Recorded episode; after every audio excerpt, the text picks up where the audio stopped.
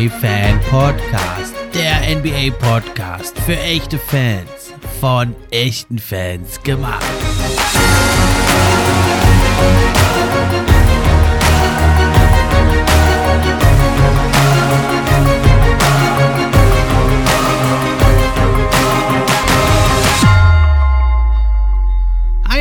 Und herzlich willkommen zur neuen Episode vom NBA Fan Podcast. Ich bin's wie immer, euer Gastgeber, der Steffen. Und auch heute freue ich mich über jeden, der hier mit dabei ist.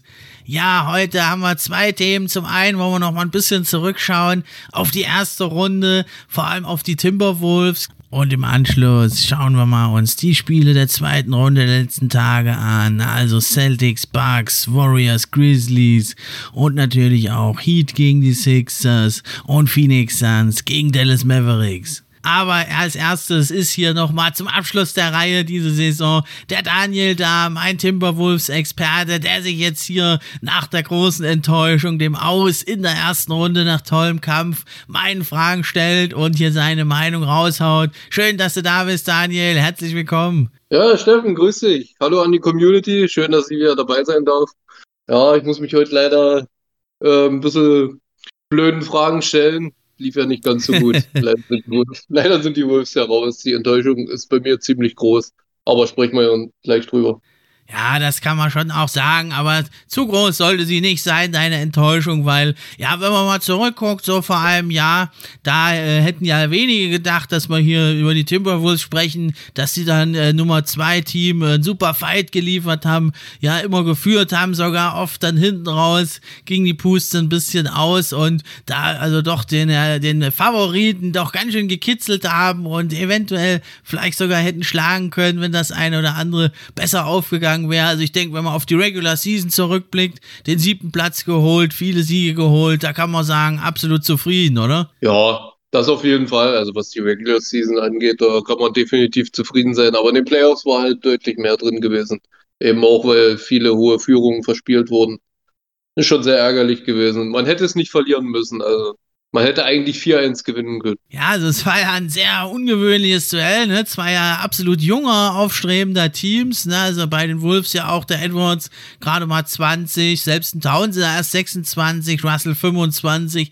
Da kommt man ja eigentlich erst in seine Prime und der ganze Supporting Cast der Wolves, sei es jetzt ein Beasley, da ist er mit 25 schon der Oldtimer oder ein McLaughlin, der jetzt die Entdeckung war, aber da sind ja viele noch Anfang 20, Wenderbild, Jane McDaniels, ne? Und und bei den Timberwolves, die sind auch nicht viel älter, aber die haben halt ein Stück weit schon mehr Erfahrung, ne? Und das, äh, meinte, das war vielleicht die Entscheidung jetzt für, für in diesen knappen Situationen, dass die halt doch schon einen Schritt weiter sind, die Grizzlies. Ja, muss ich leider zugeben. Äh, was die Erfahrung angeht, äh, war ja bloß Pat Beth bei den Wolves, der wirklich richtig viel Erfahrung hat, was Playoffs angeht.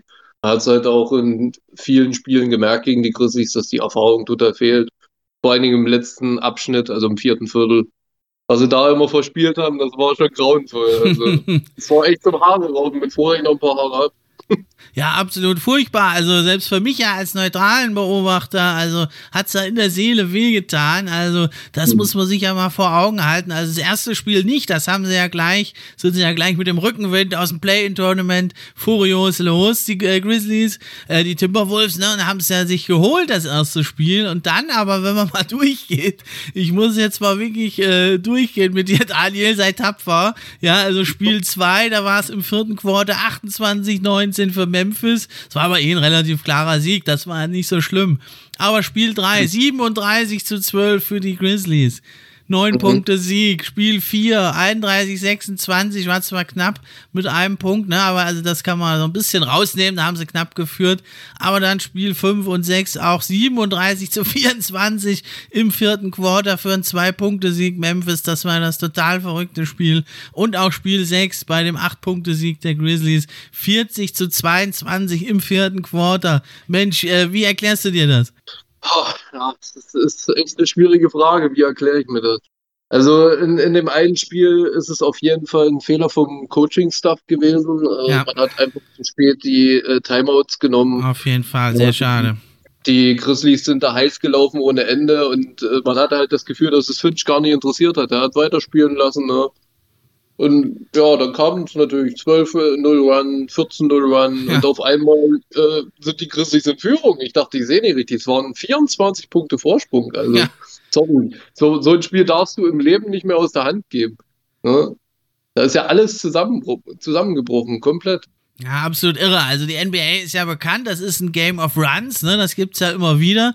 Aber dass man zweimal in einem Spiel 20 Punkte Vorsprung verspielt, in Playoffs, in einem entscheidenden Spiel, also echt ganz, ganz bitter. Ja, also einen Punkt hast du ja schon angesprochen, das Coaching. Also ja, äh, der ein oder andere Coach, der macht das, ne, dass er seine Spieler da mal äh, spielen lässt, der Popovic zum Beispiel. Aber das hat er gemacht eben äh, mit seinen Altmeistern, äh, Tony Parker und äh, wie sie alle heißen gewesen, die konnten das dann auch mal rumreißen, das Ruder. Sonst nimmt er aber auch ganz schnell mal ein Timeout. Und ja, also das ist, da war natürlich, da muss ich Finch das ankreiden. Sonst hat er aber, finde ich, einen durchaus ordentlichen Gameplan gehabt, ne? Und ja, dann ist es vielleicht wirklich einfach doch auch so diese fehlende Erfahrung, ne? Da führst du dann hoch, ja, du hast das nicht so in Playoffs noch nicht so oft erlebt. Und dann kam auch so ein bisschen so diese Jubelgesten und so, machst den Gegner noch unnötig heiß. Das hat ja mhm. Carl Anthony Downs vor allem mehrmals gemacht. Das kam noch ein bisschen dazu. Und wenn den Gegner dann so kitzelst, dann äh, ist, das sollte man nicht machen.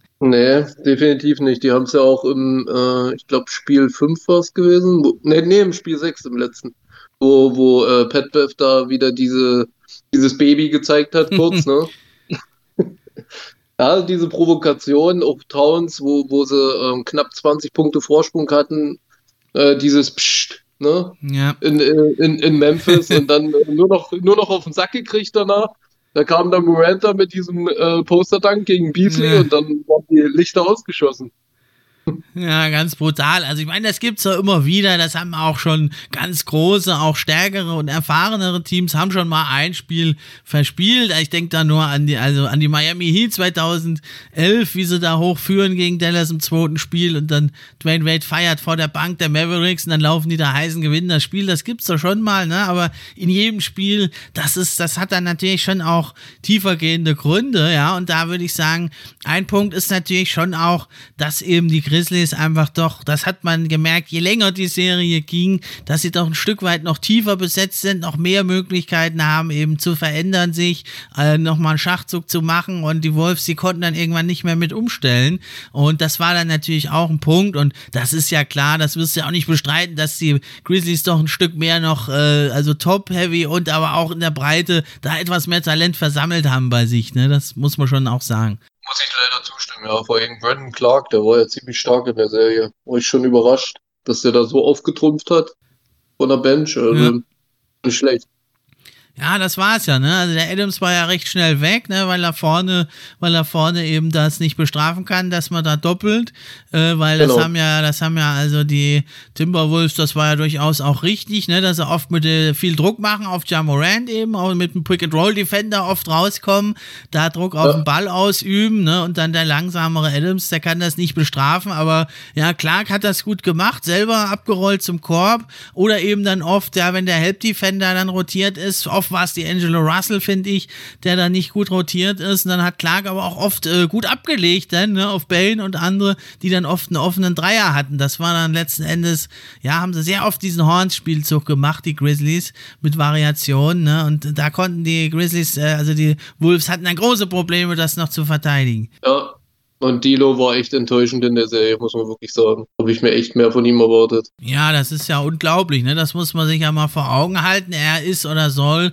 ja der eigentlich der zweite Star sein des Teams. Äh, eigentlich war es dann ja. aber mehr der, der, der jüngere Edwards, ja, und dann kommt halt Dilo und legt über sechs Spiele, also gerade mal zwölf Punkte. 6,7 Assists, das ist noch ganz okay, aber die 12 Punkte und dann auch nur 33 Prozent aus dem Feld und naja, von Downtown 38,7, aber hat dann auch gar nicht so viel Dreier genommen. Also er hat ja nur in der ganzen Serie nur 31 Dreier genommen. Äh, fehlte es dann, ja, vielleicht gerade auch eben in der Crunch Time eben dieser verlässliche Scorer. Ja, richtig. Äh, er war überhaupt nicht äh, on point wie man immer so schön sagt. Und äh, Malik Beasley, ich hatte mir auch von ihm mehr erhofft, dass er mal explodiert, wie, wie mhm. wir im Podcast gesagt haben, ne, dass er mal äh, ein Spiel so richtig schön eskaliert, aber das ist ja auch ausgeblieben. Er hat nur 32 Prozent äh, von draußen geworfen. Das ist eine ja, Katastrophe. Er war also sehr, sehr schwankend. Ne? Er, war, er war nicht dieser erhoffte X-Faktor. Ne? Also er hatte so dieses eine große Spiel, hatte nee, er nicht. Er hatte so ein, zwei, drei Spiele, da war er ganz ordentlich. Aber hatte auch zwei, drei Spiele, da war er also unauffällig bis schwach, muss man sagen. Und er konnte das nicht, was ja. man gebraucht hätte, da gegen dieses tiefe, giftige, aggressive, körperliche Grizzlies-Team. Da hätte man mehr von ihm gebraucht. Genau, er hat ja bloß 8,5 Punkte gemacht in den sechs Spielen. nicht viel. ja, aber er ist nicht der Hauptschuldige. Also ich, also du hast jetzt Dilo natürlich nee. ausgemacht, da kommen wir später noch dazu. Der scheint ja jetzt auch äh, auf der Abschussrampe zu stehen und es scheint relativ sicher sogar, mhm. dass er vielleicht geht. Aber ich muss sagen, ja, Carl Anthony Towns, wie siehst du ihn in dieser Serie? Puh, du weißt ja, ich bin ein großer Carl Anthony Towns Fan. Ich bin ja, ich, ich bin ja Wolves Fan geworden durch Cat. Aber ich äh, muss leider sagen, dass er mich schon ziemlich enttäuscht hat in der Serie. Also man hat ihm angemerkt, seine äh, wenige Erfahrung in den Playoffs. Er war ja erst einmal in den Playoffs gewesen. Er hat sehr oft sich so eine sinnlosen ja. Fouls anhängen lassen, auch offensive Fouls und hat sich immer wieder beschwert und gemacht. Der hat sich einfach nicht auf sein Spiel konzentriert, bis auf wenige Spiele. Ich glaube, zwei Spiele war das gewesen, wo er kein Foul Trouble hatte. Aber ansonsten hat er immer wieder und dieses Provokante und ich weiß nicht, ob er sich da von Beverly anstecken lassen hat, das hat er ja vorher nicht gemacht. Er, er konzentriert sich nicht mehr auf sein Spiel. Er hat immer wieder sich von außen beeinflussen lassen. Und wenn Beverly irgendeine Scheiße gemacht hat, der ist halt so, ne? Äh, deswegen äh, mögen ihn ja auch die Timberwolves-Fans. Ich, ich, mag nicht. ihn auch. Wissen wir ja. aber, aber, aber Cat, äh, der sollte das lassen. Ne? Ja, ja. Es war halt wirklich er hat zwar 21,8 Punkte gemacht jetzt ja. in den sechs Spielen, das, das ist okay, klar. Aber der große Star bei den Wolves in den sechs Spielen war Ant-Man. Ja, die Coming-Out-Party. Das Ant-Man also. auf nationaler Ebene, zumindest in den USA. die Wolves ja da oft sehr spät auch im Programm. Ja, also auf dem Papier liest sich das gar nicht mal so schlecht bei Towns. Ne? 10,8 Rebounds auch. Die Quoten auch äh, passabel. 48,8, 45% Dreier. Ja, aber man sieht schon, äh, ja, auch also nur 22 Dreier genommen überhaupt, ne? Und dann, wenn du sagst, du bist der beste Shooting Big Man aller Zeiten, mag ja sein, aber wenn du halt nicht so viel wirfst überhaupt, ne? Und das war das große Problem. Er konnte nicht so dominant spielen, wie man es gebraucht hätte. Ne, also hat es eigentlich ein simpler, ja, wurde dann das Double Team geschickt und ja, oft wurde er noch getrappt so ein bisschen auf der Seitenlinie. Dann hat er oft zu spät auch die Pässe rausgegeben oder hat gegen zwei Mann das ja. versucht. Ne, man muss dann natürlich sagen, der, er, er müsste schneller da rauspassen. Auf der anderen Seite fehlte dann eben mit Wenderbild ist kein Scorer. Äh, Dilo hat nichts gebracht. Ne, da, da liegt es ein bisschen am Kader dann eben auch der Wolves, dass sie dann diese Double Teams, die permanenten gegen Towns, nicht so gut bestrafen schaffen konnten, wie andere Teams das vielleicht manchmal können. hast du recht, ja. Und äh, von Vanderbilt habe ich mir auch ein bisschen mehr erhofft, muss ich sagen. Also hat mich schon ziemlich enttäuscht jetzt in der Serie. In der äh, Saison war er ziemlich gut gewesen, ne? so ein bisschen der äh, helle Stern. Aber jetzt in, in, den Playoffs gegen die Grizzlies äh, war schon enttäuschend. Also er sah sehr oft schlecht aus, muss man wirklich sagen. Man sieht es ja auch in der Statistik, äh, mit ihm auf dem Feld waren es minus 4,2. Genau, ja. Genauso wie äh, bei, ähm, bei Dilo. Da sieht es ja auch nicht äh, besser aus. Der hat, äh, ja gut, minus 0,7, aber die, die Defense, du weißt ja, wie, wie die Defense bei Dino ja, ist. Schlecht bis nicht vorhanden. Ja, also Wenderbild fand ich, naja, noch ganz passabel. Also er ist ja eh eigentlich ein reiner Defender. Ne, da hat er seine sieben, sieben Rebounds noch abgegriffen, immer in der Serie. Aber ja, da war es zwar so ein bisschen in der Struktur eben das Problem, weil dann, äh, also er nimmt eh nie viele Würfe. Ja, dann, äh, dann trifft er natürlich, äh, auch, ist er wirklich einfach keine große Gefahr, hat er fünf Punkte gemacht über die Serie. Und dann äh, kommt noch dazu eben, dass dann äh, die Grizzlies konnten dann also den Triple J, also den Jaron Jackson Jr., quasi gegen Wenderbild stellen. Dann konnte der noch weniger machen als sonst offensiv. Und vor allem konnte dann eben Jaron Jackson ja. Jr. sich da sehr auf die, es ist sehr viel herumgewandert dann, ne? Und hat Help Defense gemacht und hat noch andere Spieler mitgedoppelt oder bedrängt. Und äh, es konnte nicht bestraft werden, weil dann ein Wenderbild, ein freier Wenderbild keine Bedrohung ist. Den kannst du halt auch mal stehen lassen. Und das hat es halt für die anderen noch schwerer gemacht als ohnehin schon, wenn dann echt einer, war ja auch ein Kandidat für Defensive Player of the Year Award, der Jaron Jackson Jr., wenn der dann auch noch auf dich gesprungen kommt, dann wird es dann noch schwieriger. Ja, also Wendell sah echt schlecht aus gegen Jaron Jackson Jr. Muss man äh, leider sagen. Immer wieder in, in, der Defense hat viele Probleme gegen ihn gehabt. Auch in der Offense, wenn er da mal seinen Dank machen wollte, wurde er weggeblockt. Der, äh, Jaron Jackson Jr. hatte ja in dem einen Spiel sieben Blocks gehabt. Das war schon sehr stark. Ich glaube, ja. im ersten Spiel war das, ne? Die, die sieben Blocks von ihm. Ja, ich, ich habe mir jetzt in der Serie auch von äh, Vando ein bisschen mehr erhofft mit, mit, mit den Blocks. Aber 0,3, das ist ja gar nichts in den sechs Spielen jetzt. Ne? Also, sein Hustle hat auch so ein bisschen gefehlt in den Spielen, finde ich. Ich denke, das hat auch so ein bisschen eben mit der Struktur damit zu tun, dass sie halt sehr viel eben, um die Athletik von Moran da zu stoppen, dass sie eigentlich äh, so One und One eigentlich auch ein Patrick Beverly gegen Jamorant nicht immer wirklich gut aussieht.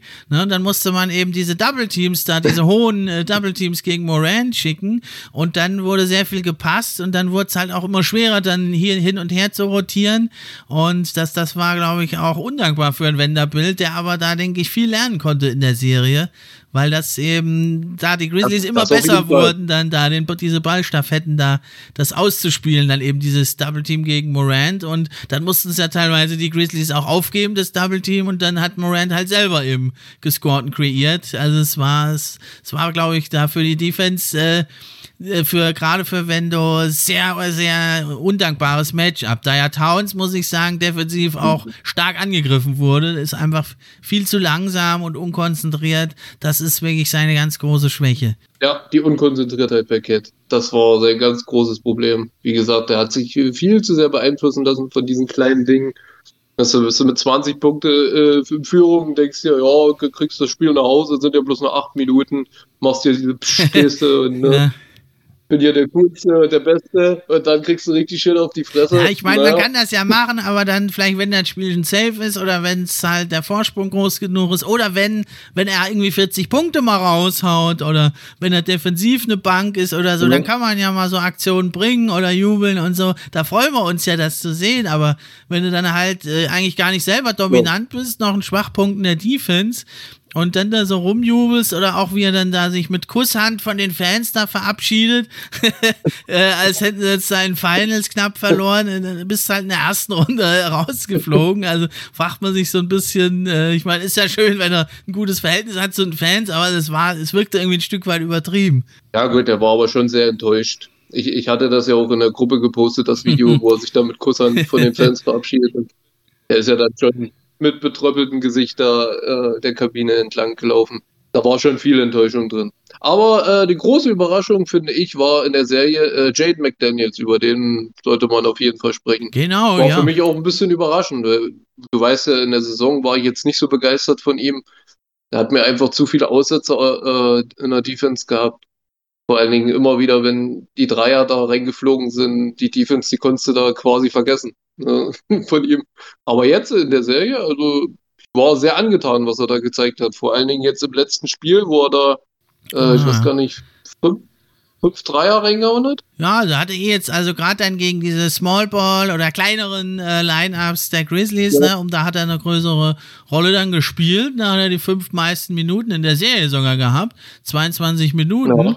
Ne, und hat das sehr, sehr gut gemacht. Ja. Da hat er über die ganze Serie, ist jetzt nicht ultra viel, aber 10 von 20 Dreiern hat er getroffen.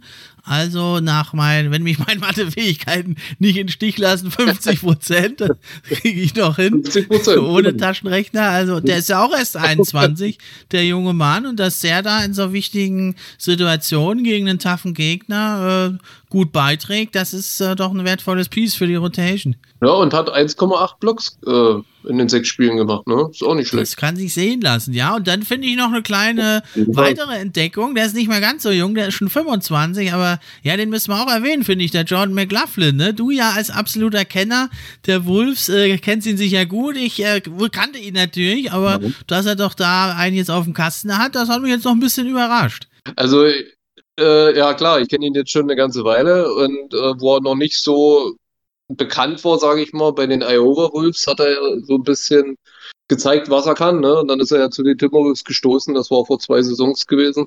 Ähm, da hat er ja ein richtig gutes Spiel gemacht gegen die Clippers damals. Fast 30 Punkte, glaube ich, waren das. Da hat er das erste Mal gezeigt, äh, wie gut er eigentlich ist. Also er hat einen sehr hohen Basketball-IQ. Man hat es auch gesehen in den Spielen, äh, die Assists, die er so gegeben hat. Ne? Äh, es sah schon sehr, sehr geil aus. Es war so ein bisschen Harden-Style, sage ich mal. und in, in, dem einen Spiel hat er ja auch schöne Dreier getroffen, äh, waren glaube ich vier von vier gewesen. Äh, deswegen war ich auch ein bisschen überrascht, dass er im, in dem ersten Spiel überhaupt nicht gespielt hat, weil er hat ja nur ja. fünf Spiele gemacht, nicht sechs. Ich weiß nicht, ob er da verletzt war äh, oder ob Finch gedacht hat, na, ich werde die Taktik mal ein bisschen ändern und J-Mac ein bisschen spielen lassen. Er hat ja auch in, in, im Play-In gegen die Clippers nicht gespielt war ich auch ein bisschen überrascht. Weil, wie gesagt. Ja, da hat er sich aber jetzt das Vertrauen anscheinend erspielt, denn weil im letzten Spiel in der Crunch Time, da wurde ja Russell sogar auf die Bank gesetzt und äh, McLaughlin äh, hat gespielt, ne? Und da kam da jetzt das bekannte Zitat von Russell, der ja dann gefragt wurde, ob es okay für ihn war und er sagte, nee, überhaupt nicht. also, so kennt man ihn aber auch. Alles andere hätte mich enttäuscht, ne? Aber das ist eigentlich schon ein klarer Hinweis. Ja, du, aber völlig verdient, dass Russell da auf die Bench musste und äh, J-Mac spielen durfte. Weil J-Mac hat sich einfach verdient über die ganze Serie hinweg. Er hat super gespielt, also kann man echt nichts sagen. Ja, du musst sagen, wenn man jetzt so sagt, äh, wem vertraut man so, wenn es hart auf ja. hart geht, ne? Dann muss ich sagen, gut, also Anthony Edwards hat absolut brilliert, hat das Super. fantastisch gemacht, hätte meiner Meinung nach viel mehr den Ball bekommen müssen und selber kreieren, hat er doch fantastisch gemacht. Das habe ich nicht so ganz verstanden. Müsste man auch mal Finch fragen, ne? Und dann äh, Towns, okay, Beverly macht halt seinen Stuff da, ne, hat er immer gebracht. Und sonst eigentlich würde ich sagen, wenn man da wirklich jetzt vertrauen konnte in dieser Serie, das ist dann schon eigentlich fast ja. McLaughlin, ne? Also das, äh, wenn man sagt, wenn es hart auf hart geht, den Jungen kannst du reinschmeißen. Definitiv, wie gesagt, der hat ein super Auge. Also Im Basketball-IQ IQ ist sehr, sehr hoch. Das hat er schon öfter gezeigt, aber jetzt äh, haben es halt erst andere zur Kenntnis genommen. Ja, jetzt musste ich auch noch mal fragen. Ich habe es jetzt in einer der letzten äh, Folgen gesagt. Für mich ist jetzt doch ein Stück weit irgendwie, du hast ja auch gesagt, da ein bisschen diese dumme Entscheidung von Carl Anthony mhm. Towns äh, gegen das beste Fastbreak-Team immer zum Offensivrebound zu gehen, sich das vierte, fünfte Foul zu holen, auch dann äh, ja nicht wirklich dominant auftreten zu können. Äh, ich habe so ein bisschen die These aufgestellt, vielleicht ist Towns, äh, ich, ich sehe jetzt auch nicht, wo er jetzt so groß den Lieb noch machen könnte. Ich kann mir jetzt nicht vorstellen, dass er jetzt nächste Saison ein Edeldefender wird. Äh, könnte es sein, dass er nur ein Star ist und kein Superstar? Puh.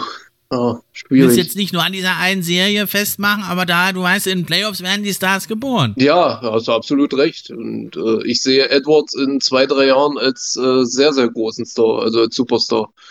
Äh, ja, bei Towns. Ich weiß nicht, ob seine Entwicklung jetzt abgeschlossen ist oder ob er aus der Serie gelernt hat und sich endlich mal äh, mehr konzentriert auf, auf den Basketball und nicht auf diese Außengeräusche. Weil er hat ja auch in der Serie gesagt, äh, wo, wo die Wolves 2-1 hinten lagen, hat er ja auch gesagt, ich muss hier mein Spiel äh, einfach aggressiver bringen, dann kann mich keiner stoppen und so. Weißt du, der, der bringt immer so eine Sachen, diese mhm. sinnlosen Sachen und dann liefert er aber nicht. Das ist dann scheiße. Entweder äh, du bringst sowas und lieferst, wenn du die große Fresse hast, oder lässt Genau. Ganz einfach.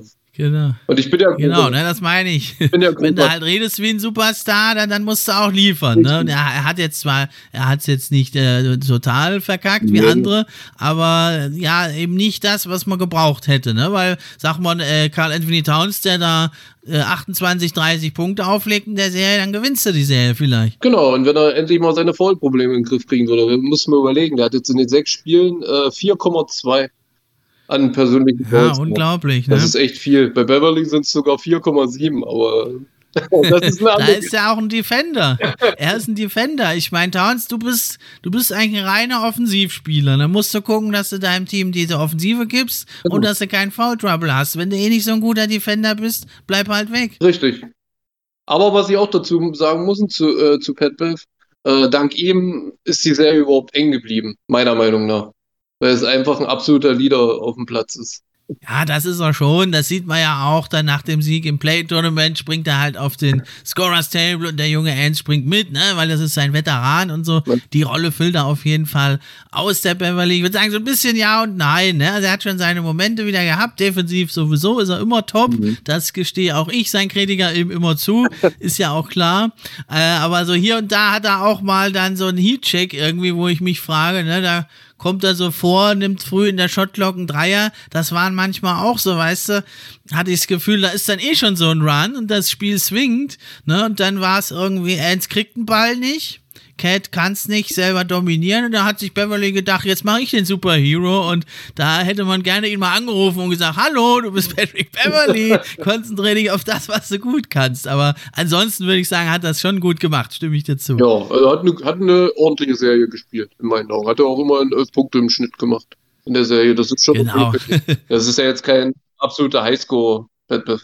Nee, das sowieso nicht. Ne? Diese Heatchecks vielleicht noch weglassen, dann können wir noch ein A draus machen aus der B-Note. Aber so ist es eine B. Also, ja, und jetzt bei aller Kritik, ne, man war dicht dran, man hat sich eigentlich teilweise mehr selbst geschlagen, als es die Grizzlies gewonnen haben. Also, sie haben dann schon die richtigen Anpassungen durchgenommen und das muss da auch erstmal umbiegen, die ganzen Spiele. Ne? Ja. Das ist dann schon immer 50-50, aber es ist trotzdem, finde ich, ein Riesenerfolg. Man hat einen mega Fight geliefert. Man war immer auf Augenhöhe, auch im letzten Spiel. Die letzten beiden Spiele wurden nur mit zehn Punkten insgesamt Unterschied verloren. Das ist ja jetzt nicht so, dass man irgendwie überrollt wurde, was ja hätte auch sein können. Ja, also nur ein Spiel hat man deutlich verloren. Mhm. Sonst war alles knapp. Und das sind halt diese Schritte, die du gehen musst als junges Team. Jetzt von der Lottery ins Play-In-Tournament. Jetzt hast du eine starke, äh, äh harte Serie gespielt. Und jetzt ist halt die Frage, der nächste Schritt. Du kannst halt diese Schritte, nur ganz, ganz wenige Teams können die überspringen, diese Schritte. Absolut, ja. Sie müssen jetzt den, den nächsten Schritt gehen. Sie müssen aus der Serie lernen. Sie haben viel Lehrgeld bezahlt, vor allem Towns hat viel Lehrgeld bezahlt. Vielleicht lernt er draus, es wäre schön. Es wäre auch schön, wenn er sich äh, ein bisschen mehr ins Training setzt, so wie es äh, Anthony Edwards gesagt hat. Direkt nach der Serie hat er ja gesagt, ich werde mich im Sommer im, äh, ins Training setzen und jeden Tag trainieren ohne Ende alles. Das ist es ja. Super geile Aussage. Sowas wollen wir hören. Ja, und da wollen wir auch mehr sehen. Und ja, da haben die Timberwolves sowieso einen Superstar in the making, würde ich sagen, in der Hinterhand. Ja. Und vielleicht reicht es ja dann auch, wenn Towns nur ein Star ist und muss vielleicht gar kein Superstar sein, wenn man sonst ein paar Umstellungen nimmt. Was würdest du denn jetzt mal ohne konkrete Namen, aber so, ja, von dem Spielstil, von den Möglichkeiten, was fehlt jetzt noch den Timberwolves aus deiner Sicht, um noch weiter oben anzugreifen? Ja, um noch weiter oben anzugreifen, ähm, muss auf jeden Fall ein besserer Playmaker her. Also demzufolge ein Ersatz für Dilo. Und äh, auf der Power Forward Position muss definitiv nachgebessert werden. Vielleicht auch, um äh, Cat mal ein bisschen mehr Platz zu geben. Gerade das, was mir jetzt in der Serie gefehlt hat, so diese Dreier, was er in der Saison gemacht hat, das war ja gar nicht so viel. In den ersten Spielen vor allem, da war ich ein bisschen überrascht, dass er kaum Dreier genommen hat. Cat. Ja, das, kam das war dann halt doch einfach, in dieser Konstellation war es für die Grizzlies relativ einfach, da ihm diese Dreier wegzunehmen. Genau, er hat ja auch plus 3,7 Dreier genommen, ne? In den sechs Spielen jetzt. Und Edwards hat zum Vergleich 9,5 genommen, also fast 10 Dreier Der sollte vielleicht ein paar weniger nehmen sogar. hat aber 40, Lieber den Korb mehr angreifen. Hat aber 40 Prozent getroffen, Edwards, ne? Schon nicht schlecht. Genau, ja aller Ehren wert. Ja, ne, also es ist so diese Balance zwischen Offense und Defense. Dann hat man ja oft noch in der Crunch Time den Dilo vielleicht mal auf die Bank und hat den Beverly mit drin. Dann hast du eigentlich mit Beverly und Vanderbilt, äh, ja, der ist noch jung, aber ob er jetzt so ein Scorer jemals wird, weiß man nicht. Ne? Also da fehlt so diese Balance. Ne? Du hast eigentlich nur drei Leute, die scoren Und die, wenn die halt nicht alle 30 Punkte machen, dann wird es schwer auf so einem Niveau. Ja. Ne, da muss man sich vielleicht mal so einen Shooter und Defender auf der 4 holen ne, oder einen Point Guard. Und dann denke ich, die zweite Baustelle neben dieser Balance, einfach diese Balance zwischen Offense und Defense zu finden und mehr variabler spielen zu können. Ne? Das ist der eine Punkt. Das zweite ist, denke ich, doch ein Stück weit Tiefe von der Bank. Ne? Also da muss man sagen, die Bank war dann doch, gerade jetzt gegen so ein ultratiefes Team, war sie doch etwas dünn besetzt, die Bank der Grizzlies. Ja, stimmt. Äh, der Wolves, was sage ich immer. Der, der, der, der äh, Prince hat auch äh, ziemlich schwach gespielt in der Serie. Ne? Hat ja zwar bloß 13 Minuten gekriegt äh, im Durchschnitt, aber in den Minuten hat er schon ziemlich enttäuscht, muss ich sagen. Hat auch nur 28,6 Prozent getroffen von der Dreierlinie. Das ist sehr, sehr, sehr schlechter Wert für jemanden, der eigentlich gute Dreier werfen kann. Ja, das muss man sagen. Ja, jetzt hat man also gehört hier von mehreren ja, Experten hier, also Mark Stein und andere haben das berichtet, dass also die ja, Timberwolves da nach einem Trade suchen für D'Angelo Russell. Mhm. Äh, meinst du erstmal, dass das wirklich geschieht? Weil er ist ja der beste Kumpel von Towns und ja, der ist ja der Franchise-Player. Ja, also ich finde es bloß richtig, dass die Wolves äh, das wahrscheinlich so machen werden, dass Dilo getradet wird. Die Frage ist halt, was sagt Cat dazu? Cat hat ja selber jetzt gesehen in der Serie, dass äh, nicht gut lief mit Dilo, dass da eine Veränderung her muss, äh, sonst wirst du nie zum Contender. Sind wir mal ehrlich. Also wenn du jetzt so bleibst, wie du jetzt mhm. bist, wird nicht. Haben wir ja gegen die Grizzlies gesehen. Die Erfahrung fehlt einfach. Du kannst jetzt nicht noch hier drei, vier Jahre so spielen Irgendwann ist dann Cat auch mal 30 und Dilo auch und dann kannst du es eh vergessen. Ja, die andere Frage ist natürlich, was kriegst du jetzt für einen Dilo? Weil 12 Punkte, 7 Assists, äh, das ist natürlich jetzt nicht so ein Ruhmesblatt. Und ganz billig ist er ja auch nicht, ne? Vom Gehalt her. Nee, das kann man nicht sagen, ne? Also, ja, also es wurde ja schon immer, also auch bevor jetzt Ben Simmons äh, zu den Nets getradet wurde, wurden ja auch immer wieder die Timberwolves als Kandidaten gehandelt. Das wäre ja ganz interessant. Dort äh, bei den Brooklyn Nets war ja Russell schon sehr erfolgreich. Ja. Ne, da müsste er nicht den Main-Ball-Händler auch geben. Da gibt es ja genügend andere. Da könnte man ja ein Package schnüren aus D'Angelo Russell, Jared Vanderbilt. Den müsste man wahrscheinlich aber auch mit reinpacken, weil ja die Nets dringend Defense und Größe brauchen. Und wahrscheinlich einen First-Round-Pick, den von 2023 hat man ja noch. Mhm. Den müsste man draufpacken. Meinst du, das wäre ein Deal, äh, der erstens gut wäre für die Wolves und der eine Chance hat, zustande zu kommen? Also ich sag mal, Ben Simmons äh, ist ja kein Geheimnis, ist ein ziemlich guter Defender, ne? Aber ja, der hat halt viele negative Schlagzeilen jetzt die letzte Zeit geschrieben. Ich weiß nicht, ob das so ein guter Trade wäre für die Wolves. Klar, für, von der Defense her definitiv, gebe ich dir recht. Aber so vom Menschlichen her, da bin ich mir noch nicht so ganz sicher, ja. da reinpasst. Das ist eben die große Frage. Aber wenn man jetzt mal sagt, er wird ungefähr wieder der Alte, der Simmons, äh, was wir ja ihm ja wünschen bei aller Kritik. Ja, ne? Aber äh, das wäre, es ist natürlich jetzt auch nicht gerade der Mega-Scorer, aber er könnte natürlich im Fastbreak, er bringt er nochmal einiges und er könnte natürlich mit Towns äh, eigentlich relativ gut harmonisieren, weil er dann eben, äh, Simmons könnte dann eben den Korb angreifen, also entweder als Ballhändler oder als Slasher, Roller und natürlich äh, öffnet das dann so ein bisschen das Spiel für Carl Anthony Towns auf dem Perimeter. Na, das wäre schon eine ganz interessante Sache. Man hätte noch Defense, gerade für diese ja jetzt immer beliebter werdenden Smallball-Line-Ups ist natürlich so ein Ben Simmons, der ja eigentlich jeden, der auf einem Basketballkorb rum, rumläuft, verteidigen kann, wäre natürlich ein wichtiges Element. Also das wird schon Sinn ergeben, oder? Das würde schon Sinn ergeben, klar. Aber wie gesagt, bin mir mit dem Menschlichen noch nicht so ganz sicher. ja, da hört man ja schlimmste Dinge, ne? dass man da bei den Netz auch sehr enttäuscht ist, dass er nicht spielt. Ja. Und das Management hat aber wohl eh gelogen da und also man hört die schlimmsten Gerüchte. Wir wissen nicht, was dran ist. Irgendwann kommt es vielleicht auch nochmal raus. Ja, die andere Frage wäre natürlich bei dem Deal, ist das, ist das den Netz genug? Ein D'Angelo Russell und ein Vanderbilt und ein Lottery, äh, also ein First-Round-Pick, äh, das ist ja für die Netz nicht so interessant ähm, denke schon, dass das Spieler sind, die dem Netz äh, weiterhelfen könnten. Zumal es damit Ben Simmons wahrscheinlich man eh sich schon wieder entzweit hat, bevor er überhaupt mal ein Spiel macht. Ja, wie gesagt, äh, Dilo bei den Nets äh, hat ja damals gut funktioniert und ist zum All-Star aufgestiegen. Ne? Dann hätte ich noch eine andere Variante. Ähm, das ist so ein bisschen abenteuerlicher. Aber was hältst du von der Variante? D'Angelo Russell und Malik Beasley gehen zu den Los Angeles Lakers. Ach, und dafür kommt Russell Westbrook und da haben die ja noch zwei Picks, die Lakers. Oder einen, wer weiß, wie viele man da rausleihen kann. 2027 und 28 hätten die jedenfalls. Was sagst du dazu? Also du würdest quasi dann Brody zu, zu den Timberwolves. Wäre auf jeden Fall mal eine Schlagzeile. Das äh, ja, wäre definitiv eine Schlagzeile.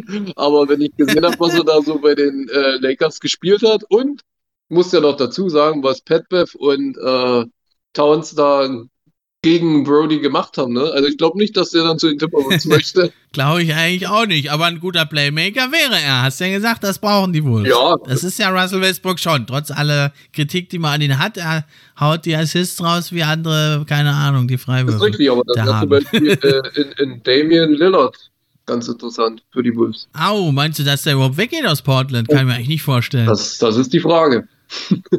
sein, sein Kumpel. Naja, Immerhin im Nordwesten könnte er ja bleiben, da scheint er sich ja wohl zu fühlen. Also, ja, aber das ist schwierig, weil was, was willst du ihm dann bieten? Towns oder was? Nee, Towns würde ich nicht äh, hingeben. Ich würde schon Dilo geben und äh, ja, wahrscheinlich äh, Malik Beasley noch mit drauf.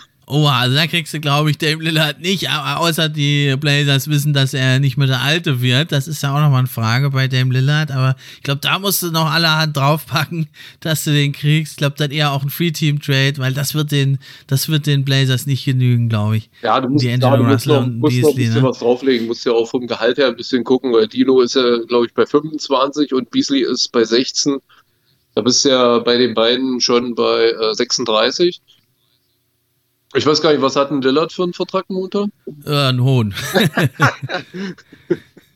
also Russell Beasley, das, äh, das kämen wir nicht, noch nicht hin. Ach, da müsstest du okay. schon noch schon noch mehr draufpacken. Da hätte ich noch eine andere Variante. Ist nicht so sexy, aber es sind ja oft dann diese Trade Machine Trades, die kommen. Mhm. Da wäre die Variante dann nur Russell, auch nach Los Angeles, zu den Clippers aber diesmal. Und dann könnte man bekommen, ja, Terrence Mann, den jungen, vielversprechenden Mann, Norman Paul, Subac und Reggie Jackson. Hätte man auch einen guten Mann. Und die Clippers, die haben ja unheimlich viel Tiefe und hätten sich da so ein bisschen Top-Potenzial nochmal geholt. Äh, ist halt die Frage, ob die Clippers da mitziehen, aber wäre das aus Timberwolves Sicht überhaupt interessant? Finde ich jetzt gar nicht so un uninteressant, was du gerade gesagt hast. Terrence Mann finde ich sowieso ziemlich gut. Und äh, Reggie Jackson äh, ist sowieso so, auch so ein Hustler, das ist ja so ähnlich wie Vanderbilt. Geht ja auch jedem Ball hinterher. Ja, also das finde ich jetzt nicht so schlecht. Besser auf jeden Fall als der Trade mit Brody. Also wäre eigentlich ganz gut. Ne? Reggie Jackson da ist ja eher auch ein erfahrener Playoffs-Spieler jetzt, Norman Paul. Ne? Die würden so ein bisschen das, äh, die Bank äh, verstärken. Ja. Ne? Oder Reggie Jackson schon die Starting Five. Dann hätte man mit Subac äh, hätte man noch ein Backup für Towns vielleicht. Ja, der, das wäre schon relativ interessant. Und ja, dann hätten natürlich die, bei den Clippers ist die Frage, ob es ihnen vielleicht ein bisschen zu viel ist. Da müssen wir noch ein bisschen was rausstreichen, weil die haben ja dann wahrscheinlich Kawhi Leonard und Paul George zurück. Und da wäre natürlich dann äh, äh, schon noch ein dritter offensiv starker Mann, ähm, ja, wie, wie eben Dilo wäre vielleicht interessant. Ich denke allerdings, dass man Reggie Jackson da nicht hergeben, äh, nicht reinpacken würde von Seiten der Clippers. Wahrscheinlich nicht, ne. Aber wie gesagt, das, was du jetzt für einen Trader gesagt hast, finde ich nicht schlecht. So in der Richtung irgendwie vielleicht. Ja. Da hört man immer wieder mal, es könnte auch ein Straight-Up-Trade geben. Towns gegen Gobert. Ja, Sehr unwahrscheinlich, ich, aber das, wie willst du das finden? Das, das habe ich auch schon gelesen, ja. Äh, ja, wie würde ich das finden? Gobert ist schon nicht schlecht. Wäre natürlich ein völlig anderer Spieler, also dann wäre es natürlich das Team von Anthony Edwards dann völlig in der Offensive. Ja. Und Dilo, also es wird natürlich das Team völlig verändern und also kann ich mir eigentlich nicht vorstellen, also, ne? aber ich glaube nicht. Gobert hat es ja, also hört man jetzt wohl gefordert, entweder Mitchell oder er, einer muss gehen.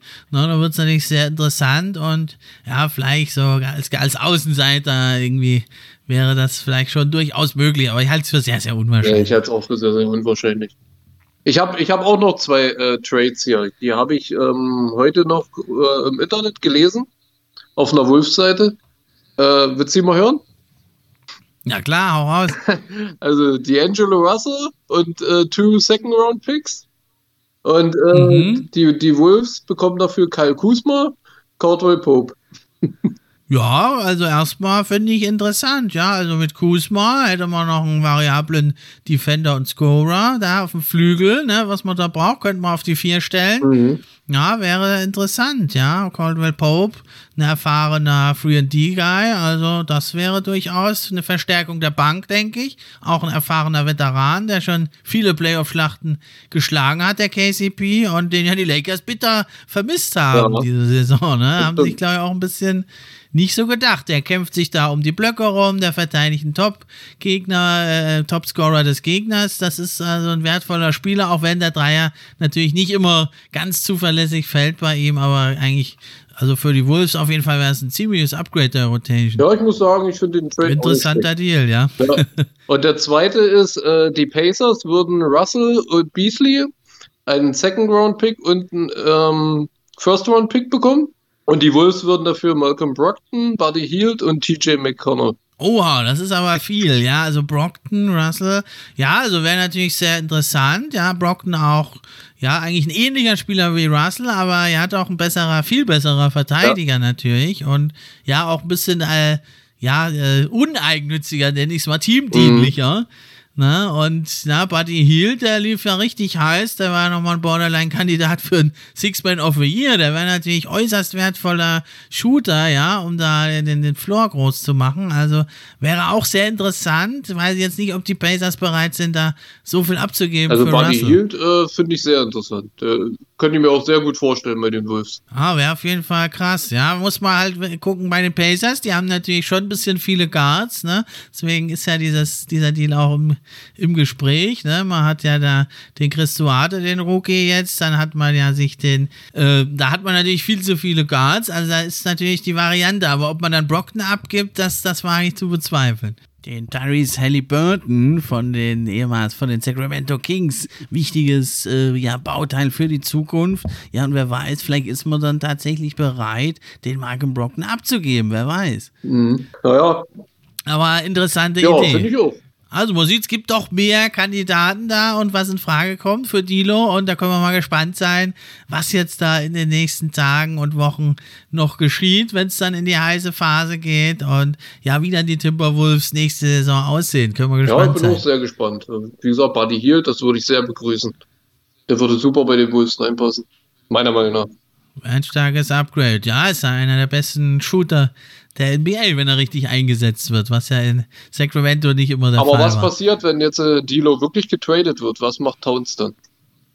das ist die Frage. Naja, wie du es schon sagtest, ne, hat es ja so ein bisschen gesehen, irgendwie, da, da ist auf diesem Kader, denke ich, ist so, eine, so ein Limit irgendwie drauf. Viel höher kommt es da, glaube ich, nicht. Und Towns will ja auch gewinnen, er will mal eine Playoff-Serie gewinnen. Mhm wenn nicht mehrere. Und ich denke, da, wenn man ihm das richtig erklärt und sich zusammensetzt, wird man da schon eine gütliche Lösung finden. Und er ist jetzt schon so lange in Minnesota, da denke ich, bin ich guter Dinge, dass man das da mit ihm vernünftig bespricht und hinbekommt. Ja. Ohne ihn geht das natürlich Zu, nicht. Zusammensetzen, äh, sie haben sich ja damals anscheinend auch nicht zusammengesetzt, wo auf einmal äh, Robert Covington da getradet wurde. War ja trotzdem sehr begeistert. Ja. Aber jetzt ist ja ein neues Management da. ja, das stimmt.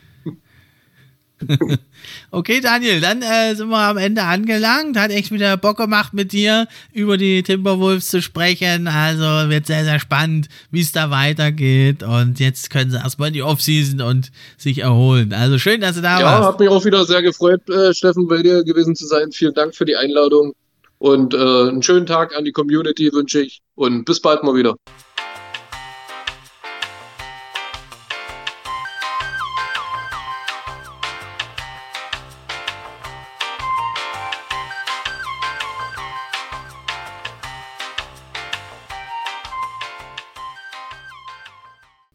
Jetzt geht's weiter mit der Analyse der zweiten Playoff-Runde. Wir gehen erstmal in die Eastern Conference.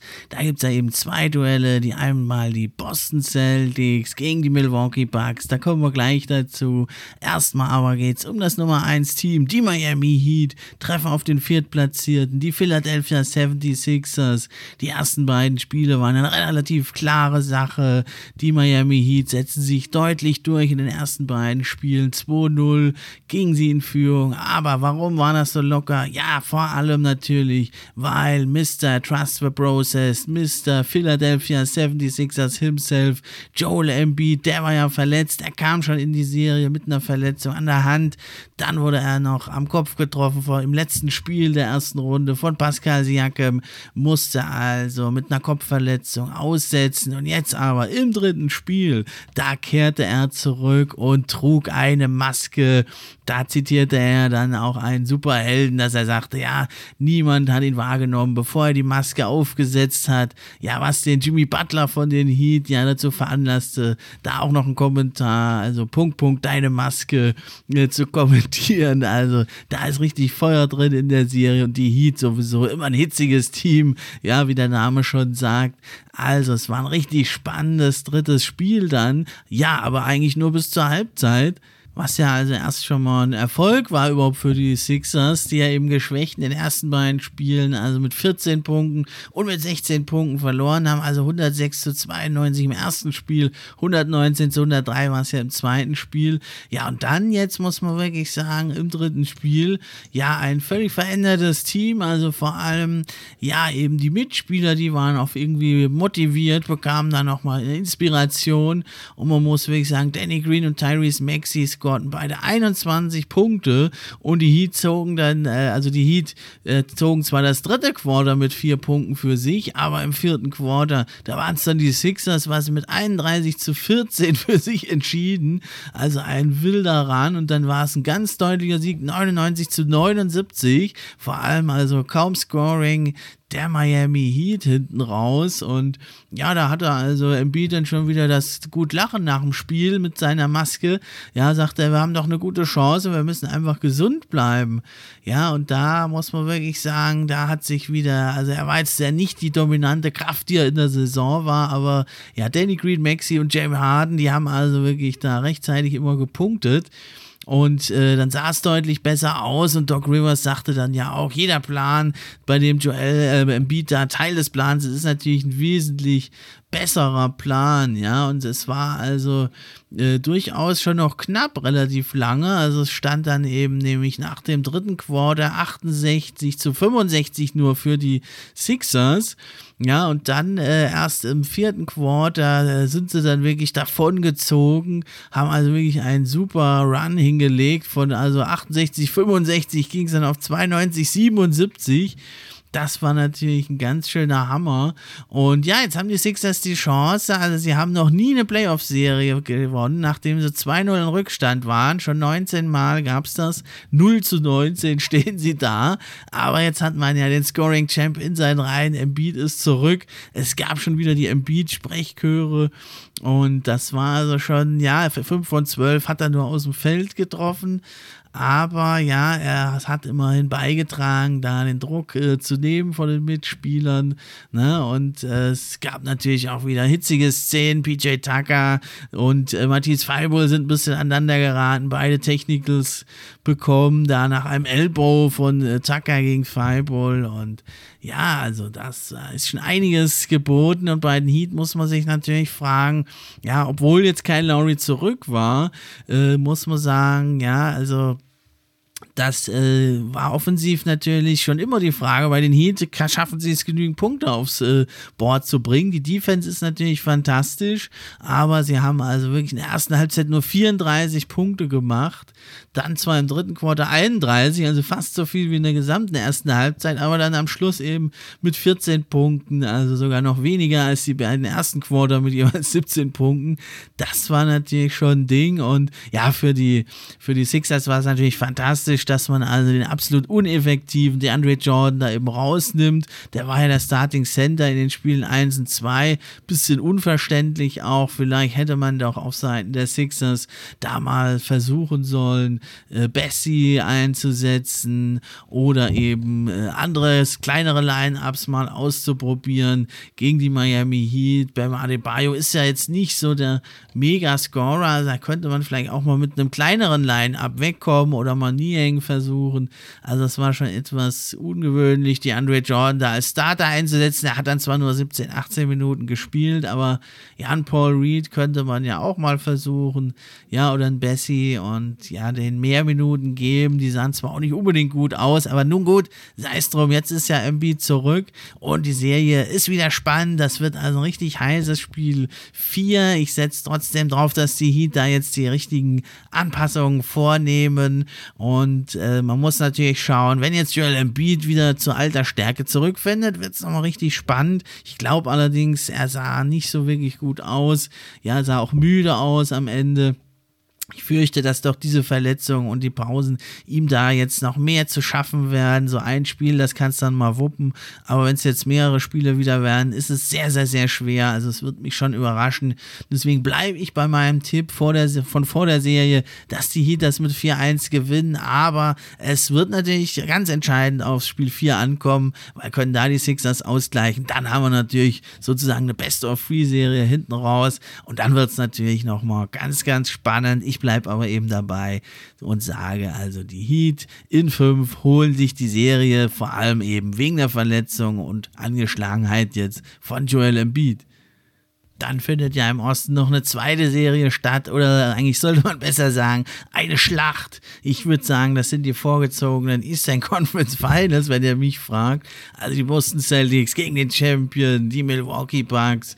Was für eine Serie ist das schon und hoffentlich wird es genauso spannend weitergehen. Ja, man muss sagen, in Spiel 1 in Boston, die haben ja den Heimvorteil in dieser Serie eigentlich aber gleich im ersten Spiel haben sie ihn verloren, haben eine Lehrstunde erteilt bekommen von den Champs, muss man wirklich sagen. 101 zu 89, aber es war deutlich, äh, eigentlich viel deutlicher zugunsten der Bucks, die in allen Belangen überlegen waren. Sechs Rebounds mehr holten, drei Steals mehr, 34 zu 20, die Punkte in der Zone, immer ein Schritt äh, schneller wirken, cleverer, tougher, abgezockter und eben diese historisch wenigen zehn äh, Feldwürfe aus der Two-Point-Range des, äh, der Celtics zuließen. Also wirklich eine Glanzleistung. Da wurde es einem ja Angst und Bange um die Celtics, die ja so stark aus der Regular Season kamen. Aber ja, der Marc und ich, wir haben in der letzten Folge schon ja so ein bisschen äh, drüber äh, nachgedacht, was können sie tun, die Celtics. Und ja, da haben wir mal echt einen Treffer gelandet, denn genau das haben sie dann gemacht im zweiten Spiel. Haben den Ball von Joe Holiday besser wegrotiert, haben also mehr Derek White eingesetzt, noch einen zweiten Ball Ballhändler gegen Marcus Smart, der ja erdrückt wurde förmlich im ersten Spiel vom Druck von Drew Holiday. Und äh, dann haben sie auch den Grant Williams viel mehr Spielzeit gegeben. Ja, der ist natürlich defensiv nicht so stark. Ähm, wie sein Namensvetter Robert Williams, der Time Lord, aber der hat halt einen guten Dreier, der ist ein Top-Dreierschütze in der NBA und der bringt dir dann ein bisschen mehr Spacing und das machte sich in Spiel 2 wirklich belohnt. Ja, und die äh, Celtics drehten den Spieß um 109 zu 86, zogen sie wirklich davon, also zur Halbzeit stand es schon 65 zu 40, da war der Drops schon gelutscht, die Bugs kamen zwar noch mal ein bisschen ran, aber es reichte dann eben einfach nicht mehr, das in diesem Spiel entschieden, also die Celtics Celtics auch das Rebound-Duell für sich 40 zu 37. Und äh, ja, es war eben einfach ein besserer Gameplan und es hat wirklich sehr, sehr gut funktioniert. Allerdings jetzt in Spiel 3, da war es ja wirklich eine absolute Schlacht, dieses Spiel, muss man sagen. Und das wurde ja also auf dramatischste Art und Weise jetzt gewonnen, eben von den Milwaukee Bucks 103 zu 101. Ja, man muss wirklich sagen, Giannis Antetokounmpo, der fand jetzt wirklich da bessere Würfe, ein ums andere Mal. Ja, trumpfte er auf im zweiten Spiel, da war er echt nicht so gut. Und jetzt legt er also einfach mal 42 Punkte auf in dem Spiel 3 in äh, Milwaukee. Wirklich fantastisch und also er machte auch den äh, Siegtreffer letzten Endes dann zum 103 zu 101 mit 44 Sekunden noch auf der Uhr und am Montag geht es dann da weiter in der Serie. Er sagte nach dem Spiel auch, ich kenne meine Stärken, ich lese, was da vor mir ist und dann verfolge ich meinen Instinkt. Und das hat ihn also sehr weit gebracht zu einem Finals MVP und zu einer Championship ja schon. Und mal sehen, was alles noch kommt. Vielleicht packt er ja schon dieses Jahr noch jemals einen drauf. Also man muss sagen, es war wirklich nicht sicher bis zum Replay. Also Al Horford, der tippte da zweimal noch rein. Hätte er den ersten Tipp-In gemacht, hätte es sogar in die Overtime gegangen. Ganz, ganz verrücktes Spiel. Ja, dann stand es nämlich 103 zu 100 und dann Marcus Smart wurde gefoult von Joe Holiday. Die heiß diskutierte Szene, das Internet läuft heiß, überschlägt sich. Also ich finde es ganz schwierig. Es wurde als Non-Shooting-Foul gesehen. Ich würde mich dem eher nicht anschließen. Also er ist hochgesprungen, wollte dann werfen.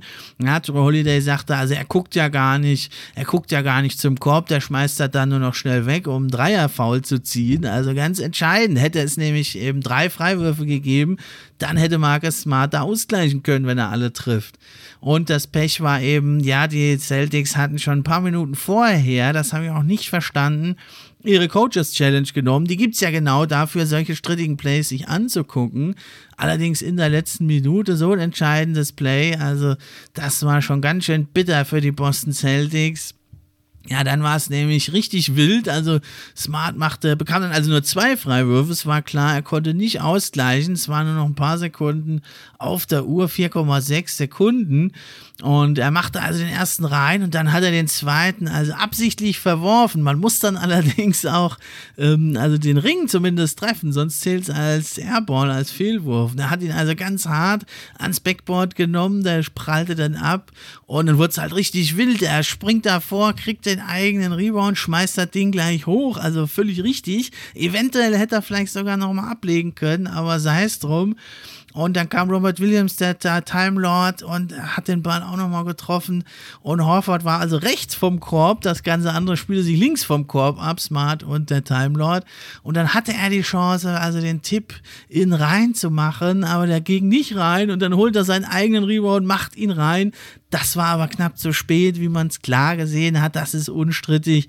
Hat er ihn noch in der Hand, wie das rote Licht schon abgeht. Also echt Pech und also wilde Aktion, coole Aktion auch von Marcus Smart, der da wirklich damit fast noch die Overtime erzwungen hätte. Also wirklich sehr, sehr schade und ja, also Holiday sagte dann, also er sieht das nicht als Wurf, aber klar, was soll er sonst machen? Er sieht es natürlich anders. Und Holiday hat auch wirklich wieder aufgetrumpft, 25 Punkte.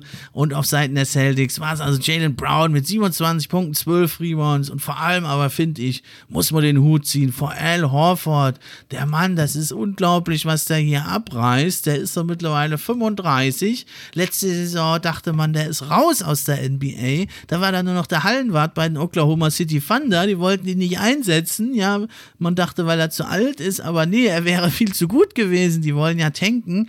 Der Mann, was der macht, der hätte im Alleingang da einige Spiele gewonnen. So schaut das nämlich aus. Der hat nämlich 22 Punkte, 15 Rebounds, 5 Assists, haut er dir rein, trifft etliche Dreier, verteidigt fantastisch gegen Giannis, wie schon gegen Kevin Durant in der letzten Serie. Also das ist schon ein dickes Ding.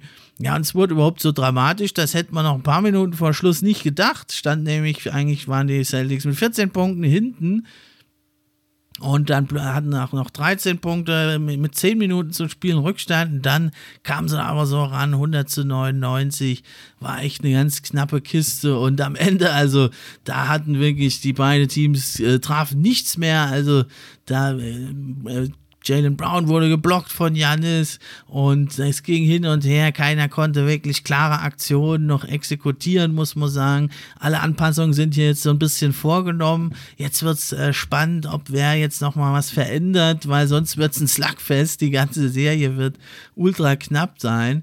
Das wird also ein richtig äh, harter Hit. Ja, und dann muss man sagen, Jason Tatum, der hat wirklich große Probleme jetzt in der Serie. Er hat nur 4 von 19 aus dem Feld, 0 von 6 Sechs-Dreier, hat nur zehn Punkte gemacht. Da muss man sich jetzt wieder Sorgen machen. Ja, der hat auch immer wieder, finde ich, unverständlich den Korb angegriffen gegen zwei Mann. Ja, wie auch in der letzten Minute dann Jalen Brown, der zwar gut spielte, aber zieht da gegen zwei Mann, äh, Lopez und noch jemand äh, zum Korb. Also das war nicht so ganz clever und da muss man sagen, da muss man sich jetzt über Jason Tatum echt Sorgen machen in der Serie. Der hat jetzt in den drei Spielen gerade mal 20 Punkte äh, gute 5,7 Assists, aber eben die Quoten sind erschreckend. 35% nur aus dem Feld, 36% von der Dreierlinie, immerhin 9 von 25. Ja, aber da äh, geht ganz, ganz wenig, ist natürlich Resultat ja, der starken Defense von Joe Holiday, der oft auch also Tatum verteidigt aber auch sonst, also die Größe, also der Bugs ist wirklich sehr, sehr schwer zu bekämpfen für die Celtics. In der ersten Runde waren ja die Celtics viel größer und körperlicher als die Nets und jetzt, also da sahen sie groß aus und jetzt die, die Bugs, die sehen riesig aus, die sind ja noch riesen verglichen mit den Celtics. Also da wird es äh, entscheidend sein, wie jetzt Jason Tatum hier in diese Serie noch reinkommt, sonst wird es ganz, ganz schwer für die Celtics da, weil die müssen unbedingt jetzt Spiel 4 für sich entscheiden. Ja, also auch gut war die Hereinnahme von Grayson Allen auf Seiten der Bucks, der eine ganz fantastische, gute Serie hier macht. Und also wirklich auch eine Lanze brechen muss man für Wes Matthews, der jetzt zwar offensiv so gut wie gar nicht in Erscheinung tritt, aber der auch eine ganz, ganz starke Defense spielt. Und das sieht man vor allem in den Fast Break Points, die wichtigen, ja, gegen diese brutale äh, Celtics, äh, Bucks Defense da müsstest du eigentlich schauen, dass du da möglichst viele Fast Breaks rennst, aber das ist halt überhaupt nicht möglich. Da muss man wirklich sagen, da geht fast nichts auf Seiten der Boston Celtics. Ja, und wenn du dagegen so eine starke Halfcourt-Defense spielst mit so großen Typen, Bobby Portis, Janis Lopez, da ist das ganz schwer ja, zu scoren. Und dann hast du als Celtics nur 11 Fast-Break-Points gegenüber 21 von den Bucks, die da, also sie hatten ja durchaus die Chancen. Also Turnover hatten beide Teams 12, ja, aber die Bucks machen da eben 10 Punkte mehr draus. Und die Celtics haben es nicht geschafft. Also es lag aber natürlich auch an den Bucks, die da überfallartig zurückstürmten und da zu den Blocks ansetzten setzten. Also das war schon richtig stark. Das Rebound-Duell, die Bucks auch leicht für sich entschieden. Und Punkte in der Zone liegt vor allem natürlich an Janis, aber auch Lopez immer wieder mal kam leicht zum Abschluss. Und da haben sie auch jetzt wieder 52 zu 32, 20 Punkte mehr in the Paint und die sind die hochprozentigen Abschlüsse. Und da muss man sagen, ja, das hat letzte Saison auch in den Finals, in den Playoffs, ja, den Bucks schon so geholfen und in den Finals vor allem denke ich dran, das ist ja wirklich eine ganz entscheidende Statistik und da wird es richtig schwer jetzt für die Celtics. Ja, ich habe vor der Serie 4-3 gesetzt. Ich bleibe natürlich dabei, auch wenn es im Moment jetzt eher so aussieht, als könnten die Bucks das wuppen, aber es war ja einfach bis zur letzten Sekunde knapp. Also ich denke, in dieser Serie ist alles geboten und könnte ja auch ein All-Time-Classic werden, diese Serie. Dann gehen wir rüber in den Westen. Da spielt die Nummer 1 die Phoenix Suns gegen die Dallas Mavericks. Die ersten beiden Spiele waren, ja, Klatscher will ich nicht sagen, aber deutliche Niederlagen. Das erste Spiel 121, 114 ließ sich knapper, als es war für die Suns. Und auch das zweite Spiel in Phoenix in Arizona in der Wüste 129 zu 109, ganz deutlich. Es war halt die super Luka Doncic Show mit 45 Punkten im ersten Spiel, 35 im zweiten. Aber es war nicht genug, er brauchte auch ein bisschen Unterstützung und da machte man sich also schon berechtigterweise auch ein bisschen Sorgen, wie die Mavericks da zum Sieg kommen wollen. Sie sind ja deutlich kleiner hier und es war in den ersten beiden Spielen auch ein großes Problem, Aiden zu verteidigen, der viele, viele einfache Punkte machte am Korb. Aber siehe da, im dritten Spiel dann mit aggressiver Defense machten es ja die kleineren Dallas Mavericks den Suns sehr, sehr schwer. Vor allem war es da wirklich, also einer meiner absoluten Lieblingsspieler mittlerweile, Reggie Bullock, der machte ja da wirklich einen krassen Job gegen Chris Paul und der Point God himself hatte zur Halbzeit schon sieben Turnover, ganz verrückt. Also acht hat er überhaupt höchstens mal gehabt. Der ist ja eigentlich dafür bekannt, dass er fast gar keine Turnover hat. Und ja, da gelang es also den Mavericks in Spiel 3 das Ruder rumzureißen. Man holte sich das Spiel mit 103 zu 94. Und ja, es war sogar noch ein bisschen deutlicher im letzten Quarter. Das entschieden die Suns mit sechs Punkten für sich. Also sonst wäre es sogar noch deutlicher als dieser neun Punkte Sieg gewesen. Ja, wie haben sie es gemacht? Die aggressive Defense von Bullock und anderen. Aber also auch viele Dreier geballert. 13 von 39. Die Suns, die haben ja 13 von 28 getroffen, 46 Prozent und 44 aus dem Feld. Das war ja zuvor, hatten ja immer 50 Prozent gehabt, also unglaublich effizient. Und die Suns hatten ja auch elf Spiele in Folge, inklusive Regular Season, gegen die Mavericks gewonnen und die konnten jetzt aber endlich das Ruder rumreißen. Das zweite Rezept war eben mehr Jalen Brunson, nicht mehr Luka Doncic, alles im Alleingang und vor allem die Punkte in der Zone relativ überraschend mit 50 zu 32 konnten sie das also im dritten Spiel für sich entscheiden. Und natürlich, also zentral war eben Chris Paul, der ja also da von Bullock gejagt wurde, der allerdings in der Halbzeit dann ausschied, verletzt. Da müssen wir hoffen, dass er zurückkommt. so war Chris Paul also mit nur zwölf Punkten, sieben Rebounds, vier Assists und sieben Turnovern, also ungewohnt ineffizient. Und also auch Booker und Bridges konnten das nicht rausreißen. Ja, Crowder hatte zwar einen guten Abend mit 19 Punkten, fünf von acht Dreier, aber das reichte eben an dem Tag nicht, um diese heißen Mavericks zu schlagen. Und da war es also neben Luka Doncic, der natürlich gewohnt brillierte, 26 Punkte, nur muss man ja hier fast sagen, 13 Rebounds, 9 Assists. Es ging natürlich viel über ihn, aber was mir sehr, sehr gut gefallen hat, Jalen Brunson, der in der ersten Runde gegen die Jazz Luca absolut würdig vertreten hat und die Jazz-Defense am Alleingang auseinandernahm, der tat sich hier schwer gegen die natürlich viel besser bessere Defense der Phoenix Suns. Aber jetzt in Spiel 3 macht er auch 28 Punkte, ja, mit 5 Assists noch garniert, 10 von 21 aus dem Feld. Das hat mir sehr gut gefallen. Zwar nur 1 von 5 von draußen, Doncic auch nur 2 von 7. Aber da haben sie ja ihre Wingspieler. Bullock 4 von 10 Dreier hat er genommen und Finney Smith 4 von 11 getroffen mit 14, 15 Punkten beide. Ja, und auch unser Maxi Kleber hat es wieder gut gemacht. 14 Punkte, ist ja fast für ihn schon ein etwas kühleres Spiel, aber 2 von 4 Dreiern, 6 von 9. Insgesamt hat er gemacht. Ja, wer ein bisschen abfiel, was Spencer Dinwiddie aber sonst sah das richtig gut aus. Ganz kurze Rotation der Mavs, also sieben Spieler mit über 20 Minuten und dann Frank Nilikina, Bertans, die haben und, und äh, Brown und Burke nur ein paar Sekunden gespielt. Das war nicht entscheidend. Ja, die Rotationen werden sowieso immer kürzer in den Playoffs und also die Mavericks 2-1 verkürzt. Sonntagabend geht es ja dann ins Spiel 4. Ich mein Tipp vor der Serie war ja 4-2 für die Phoenix Suns. Ich denke, die werden jetzt da die richtigen Anpassungen wieder vornehmen. Wahrscheinlich mehr über Booker spielen, um Chris Paul ein bisschen zu entlasten, wenn Bullock überhaupt fit ist. Das muss man natürlich auch noch im Auge behalten. Das wird natürlich ein entscheidendes Spiel. Können die Mavericks ausgleichen, wird es ultra spannend. Können die Suns 3-1 hochziehen, dann könnte es auch 4-1 ausgehen, weil die Suns halt daheim unheimlich schwer zu schlagen sind. Ganz, ganz spannende Serie. Aber immerhin, die Mavs können diese Serie immer durchbrechen. Nach elf Niederlagen in Folge schaffen sie also endlich mal wieder einen Sieg gegen die Phoenix Suns.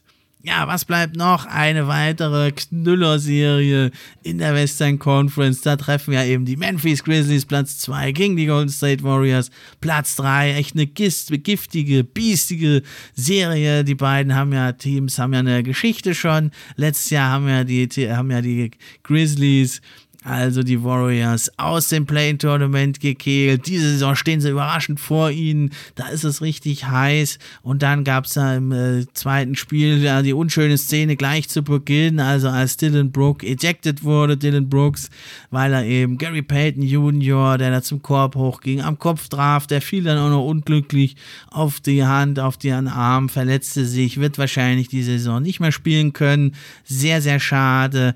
Und jetzt gab es eben eine äußerst äußerst unrühmliche Szene. Auch Jamorant verletzte sich am Knie. Äh, John Poole fasste dahin. Also ich will keine Absicht unterstellen, aber für mich war es kein normales Basketballplay. Da sehe ich anders. Steve Kerr sagte, es ist ein normales Basketballplay. Die Aktion von Dylan Brooks war dirty, da sind wir uns alle einig. Aber jetzt das äh, sehe ich auch zumindest grenzwertig von John Poole. Ja, hoffen wir, dass es nicht so wichtig sein wird, dass Jamorant eben wieder zurückkehrt. Denn ja, sein Team braucht ihn unbedingt unbedingt. Denn ja, nach der knappen Niederlage im ersten Spiel 117 zu 116 holten sich ja die Grizzlies das zweite Spiel mit 106 zu 101. Das war ja vor allem eine Glanzleistung von Jamorant in der Offense der da 47 Punkte machte, 8 Assists, 8 Rebounds, 5 von 12 Dreier, also 41,7 Prozent, richtig, richtig stark. In der Defense allerdings wird er immer wieder mal angegriffen. Da kommen wir gleich noch dazu.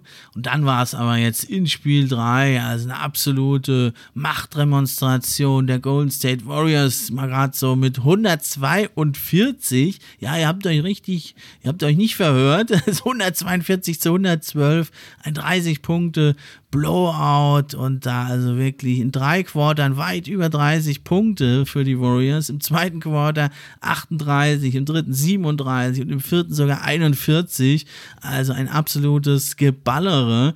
Und da griffen sie eben, wie schon die ganze Serie eigentlich, Jamorant an, immer wieder mit diesen Slip-Screens, das also angetäuscht wird, beispielsweise von Curry oder Thompson mit dem Ballhändler eben einen Pick zu stellen, dann wird er aber nur angetäuscht, der Slip-Screen eben. Und es wird zur anderen Seite weitergelaufen und dann immer wieder standen die Spieler frei. Selbst ein Steph Curry, den man ja niemals frei stehen lassen darf und der hier so heimlich still und leise seine 30 Punkte wieder auflegte im Spiel 3. Also das war natürlich ein großes Problem und da muss man sich was einfallen lassen auf Seite der Grizzlies, weil so kann es nicht weitergehen. Dann hat nämlich auch Clay Thompson 21 Punkte aufgelegt mit sehr effektiven 4 von 6 Dreiern und zu allem Überfluss eben John Poole, der eben fantastische Playoffs spielt, auch 27 Punkte, 3 von 5 Dreiern, das war einfach zu viel für die Grizzlies, das kann es nicht sein. So kann es natürlich nicht weitergehen für den Herausforderer aus Memphis. Ja, und da eben problematisch die schon angesprochene Verletzung von Jamorant, der also auch das Chase Center in San Francisco wütend verließ, sprach gar nicht mit den Reportern. Ähm, ja, hatte später noch ein Video äh, gepostet in Twitter äh, mit den Worten eben broke the code, den Code gebrochen. Eine Anspielung auf Steve Kerr, der das äh, im Spiel davor sagte, als eben Dylan Brooks den, ja, äh, den, äh, Gary Payton Jr. so schwer verletzte und da war so ein bisschen die Retourcoach, er hat es dann wieder gelöscht. Ja, also es, ich sehe es nicht als ein reines Basketball-Play, aber natürlich nicht so dirty wie das von Brooks, das muss man sagen. Und ja, vom Tip-Off waren es eigentlich die Warriors, die da methodisch ihren Stiefel runterspielten. Ähm, ja, Kyle Anderson, der Slow-Mo, wurde also auch noch ejected. Äh, nach dem Offensivfoul allerdings. Äh, und ja, es äh, war wenig zu machen für die Halbzeit. Da stand es also noch 64, 57, nur in sieben Spiele, sieben Punkte Spiel. Ja, der, vor allem Moran, 17 von seinen 34 Punkten machte er da mit einem Dreier, schloss er die Halbzeit ab. Da sah es noch ein bisschen aus, als wäre noch Hoffnung da, aber dann im dritten Quarter, 37 zu 23, ging das aus für die, Golden State Warriors, da war das eigentlich schon gegessen und dann am vierten Quarter 41, 32 war eigentlich nur ein besseres Schaulaufen. Ja, Taylor Jenkins konnte natürlich nach dem Spiel, der Coach der Grizzlies konnte natürlich noch nichts sagen zum Zustand von Jamorant. Er, ja, er war, war natürlich sehr enttäuscht. Und es war nicht gerade clever von Steve Kerr dann auch noch zu sagen, er hat das nicht mal wahrgenommen, das Play. Das äh, ist ein bisschen äh, schade, ja. Aber die Crowd war natürlich wild und zwei Zuschauerinnen hielten sogar dann äh, Fotos von äh, Gary Paytons Gesicht und Win It for Gary für den Payton.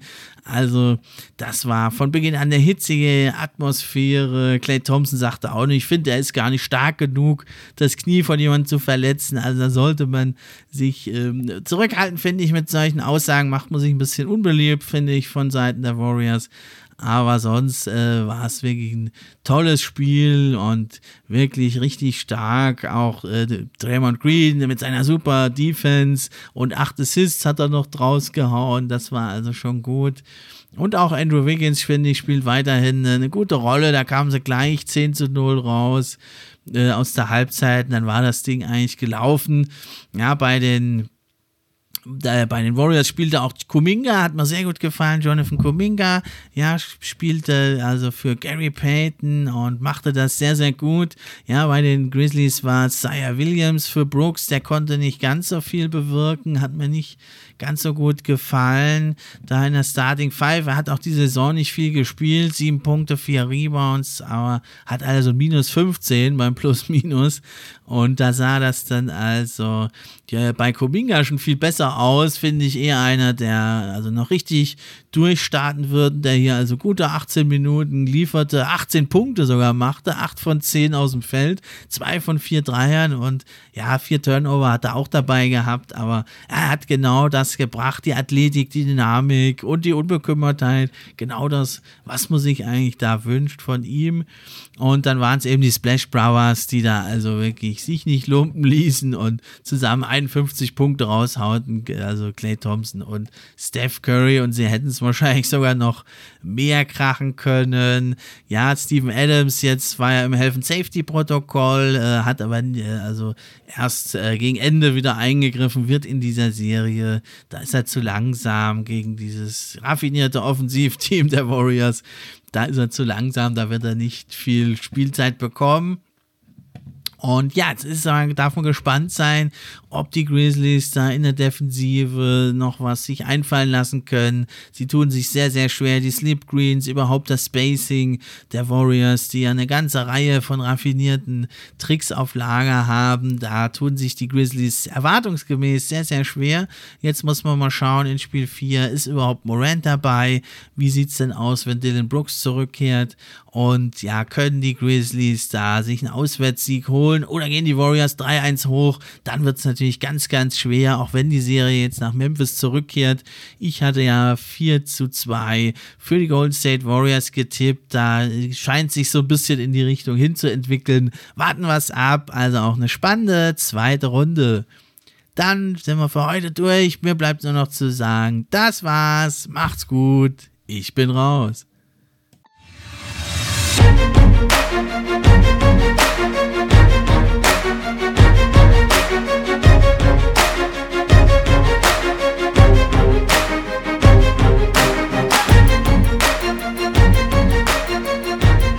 Fan Podcast. Der NBA Podcast für echte Fans von echten Fans gemacht.